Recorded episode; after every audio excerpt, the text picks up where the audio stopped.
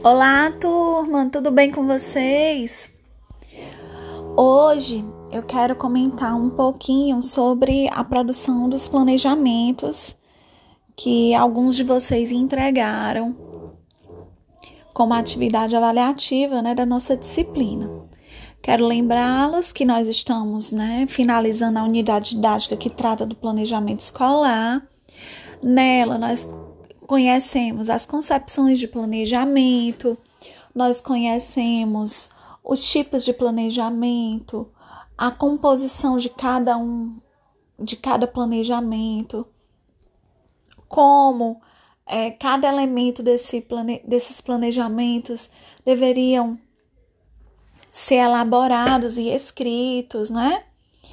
E há algumas, há algumas aulas atrás, nós estamos fazendo o exercício de planejar, né? a partir dessa, dessa, de todo esse arcabouço teórico que nós fomos acumulando ao longo das, dessa unidade didática.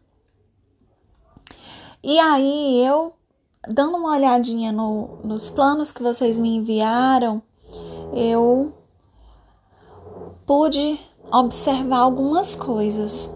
Alguns confundiram plano de ensino com plano de aula, ou vice-versa.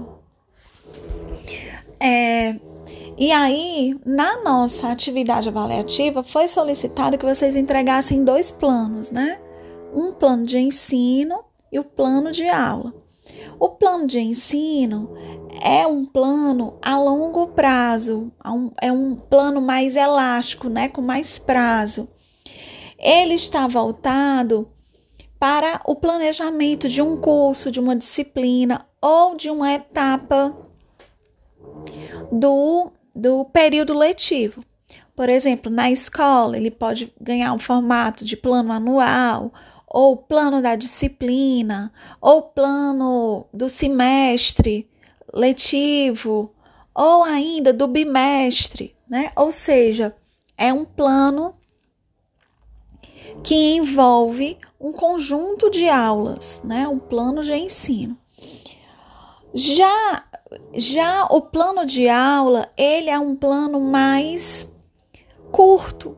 É um, é um plano que vai ser desenvolvido em uma aula, né? Ou seja, ele é mais objetivo, ele é mais enxuto, né? Ele é de curto prazo.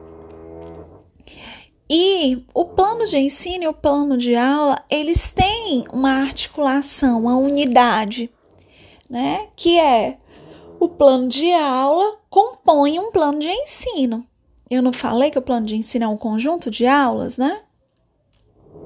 Então, é, nesse sentido, eles têm essa, essa unidade, essa esse aspecto, né, que os relaciona, mas eles são planos diferentes. Por quê? Porque como o plano de ensino é um plano é, mais geral, ele vai é, exigir que os objetivos, é, a metodologia, os, os recursos, o, o, o formato que vai assumir a avaliação, eles sejam organizados para que sejam desenvolvidos, sejam executados, né? É dentro desse tempo maior que está previsto para a execução desse planejamento.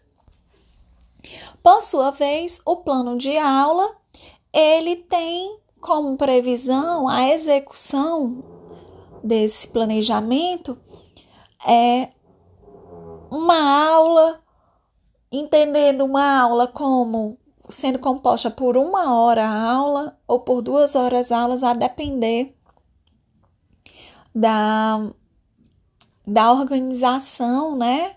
É, da distribuição das aulas ao longo da semana na série e na instituição que você porventura esteja trabalhando. Então, ele é mais curto, então os objetivos eles precisam prever é, uma aprendizagem quase, quase que imediata, né? Porque ao final daquela aula, o que é que o estudante vai ser capaz? O que, é que ele aprendeu? O que, que ele aprenderá, na verdade, né? Ao final dessa aula. E assim é necessário pensar, né, a organização desses dois tipos de planejamento, considerando essas suas peculiaridades. Um outro aspecto que eu preciso conversar com vocês é sobre a elaboração do objetivo. O objetivo num planejamento escolar, ele é sempre um objetivo que está voltado para o estudante desenvolver. Então, quando eu digo que eu quero que o meu estudante ele eu, ele estude sobre é,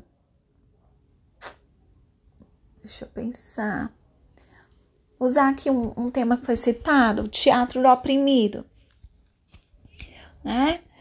Então, é, eu, eu não posso dizer que apresentar a história do teatro do oprimido é um objetivo de aula. É tá, essa ação é o professor que vai fazer, possivelmente. Por quê? Porque o professor vai fazer uma exposição, né? Vai fazer uma contextualização, enfim, vai fazer algo para que os estudantes eles passem a conhecer a, a, a pedagogia, o teatro do oprimido, né, a conhecer a sua história, a conhecer a, a sua, o seu precursor, né, a, os, os, os jogos né, que, teatrais que estão envolvidos e que possibilitam a experimentação desse tipo de teatro, né? Enfim, então o objetivo ele precisa ser expresso por um verbo de ação no infinitivo que revele uma atividade, uma ação que vai ser desenvolvida pelo estudante. E aí eu reforço o que esse estudante vai aprender, o que ele vai ser capaz de fazer após essa aula. Pensando no plano de aula, né? E quando eu estou pensando no plano de ensino, eu pergunto o que esse estudante vai ser capaz de fazer, o que, que ele vai aprender ao final desse conjunto de aulas, que são que é aí o plano que tem um, um, um tempo maior, né, para o desenvolvimento. É,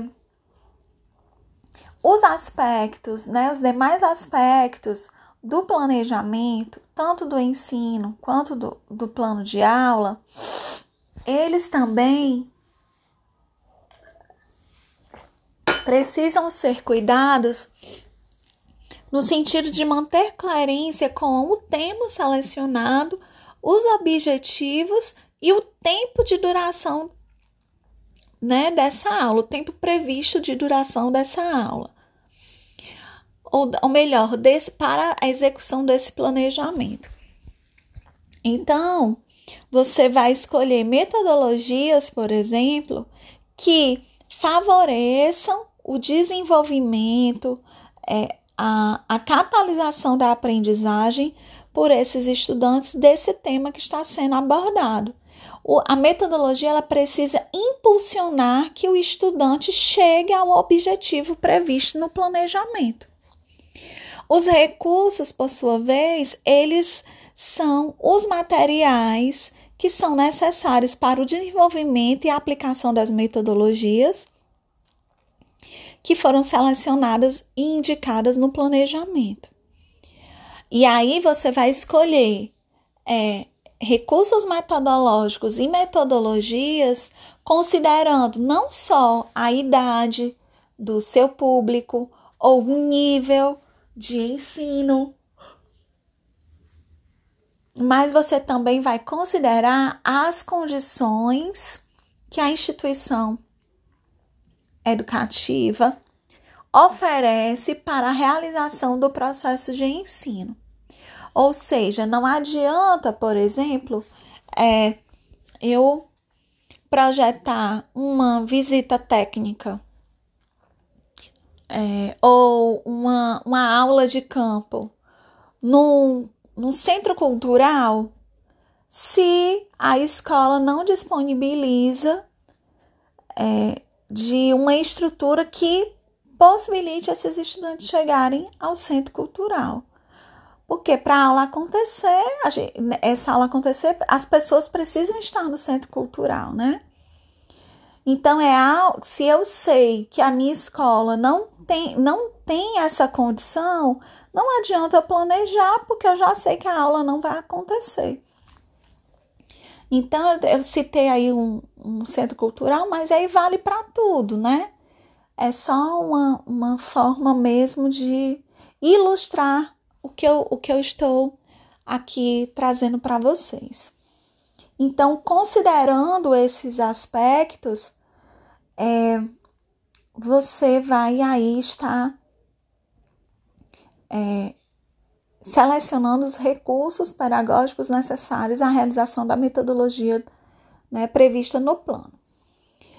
E o aspecto da avaliação no planejamento, ele, é, ele vem não como uma, um, um formato de verificação ou de classificação é, de aprendizagem. Não é nota, não é conceito, não é aprovação ou reprovação que pretende avaliação no planejamento. Ela pretende oferecer ao professor um feedback sobre se os estudantes atingiram ou não os objetivos do planejamento. Né? E para que o professor ele possa tomar futuras decisões, né, para os próximos planejamentos, se for o caso rever algum planejamento, etc. Então, é, geralmente nós utilizamos é, a produção de atividades que que favoreçam a manifestação desse feedback né, dos estudantes para com o professor, com relação à sua aprendizagem, a aprendizagem dos estudantes. Então, nesse sentido, é, é interessante que você, sempre que for montar é, a sua atividade avaliativa, por exemplo, do plano de aula, que ela leve, você tenha sempre em mente os objetivos da aula, para que você possa estar ali, ó, conferindo se está mantendo uma coerência bem incisiva entre o que foi proposto como objetivo e se essa avaliação está lhe dando feedback necessário, certo? Então, nesse sentido, é, eu apresentei aqui para vocês aspectos que é, me chamaram né, a atenção de que de repente vocês pudessem estar aí ainda com alguma dúvida. É, eu solicito, né, que após vocês é, ouvirem esse episódio, entrem, entrem, não, leiam, né, é, as orientações que estão lá escritas para que vocês possam é, está aí fazendo o objetivo de hoje. Qual é o objetivo de hoje? É, é aprender que replanejar é preciso.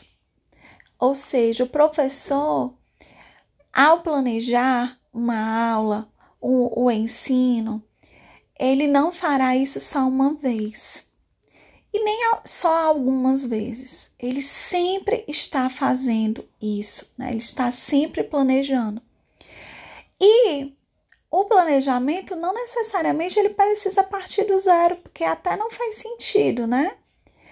Mas ele está ali, ó, replanejando, porque a partir do que nós estudamos, né, com a Antônio Zima Lopes, é, o ato de planejar, ele eu planejo, eu executo a aula e eu volto a refletir para que eu possa estar ali revisando o planejamento para construir uma nova prática, né, depois.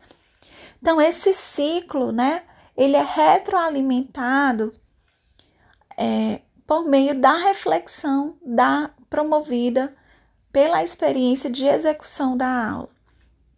Então, o ato disso é, repercute no que eu estou chamando aqui de replanejamento. Né? Então, o professor está sempre retomando o seu planejamento com o intuito de assegurar, de se aproximar cada vez mais de um formato de aula de ensino que favoreça cada vez mais a, a melhor aprendizagem, né? Seus estudantes. Afinal de contas, essa, essa é a finalidade de ser professor, né? É dar acesso é, ao conhecimento historicamente acumulado pela humanidade. Então, nesse sentido, é preciso prover né, processos de ensino é, que, que estejam né, imbuídos é, desse propósito, né, dessa finalidade. E o planejamento nos ajuda a estar aí, né, é, atingindo né, essa finalidade. Então, como eu dizia, é, vocês vão revisar esses planejamentos. Eu, eu fiz considerações é, avaliativas individualmente, eu encaminhei pra, para os que já entregaram, somadas as que eu revelei aqui, comentei aqui, é, e também a todo o material que foi disponibilizado, né, para que vocês pudessem é, está aí sendo instrumentalizados para esse momento de realização do plano, do planejamento, que vocês possam estar aí fazendo uma revisão é, dessa primeira versão de planejamento. E entreguem até a próxima terça-feira, dia 31 de maio, é, a segunda versão do planejamento de ensino e do planejamento de aula. Feito esses ajustes, né? E alguns outros que você ache pertinente estar realizando, certo? Então, a nossa aula de hoje será dedicada a esse replanejamento. Qualquer dúvida, eu estarei à disposição aqui na nossa sala de aula e até mais!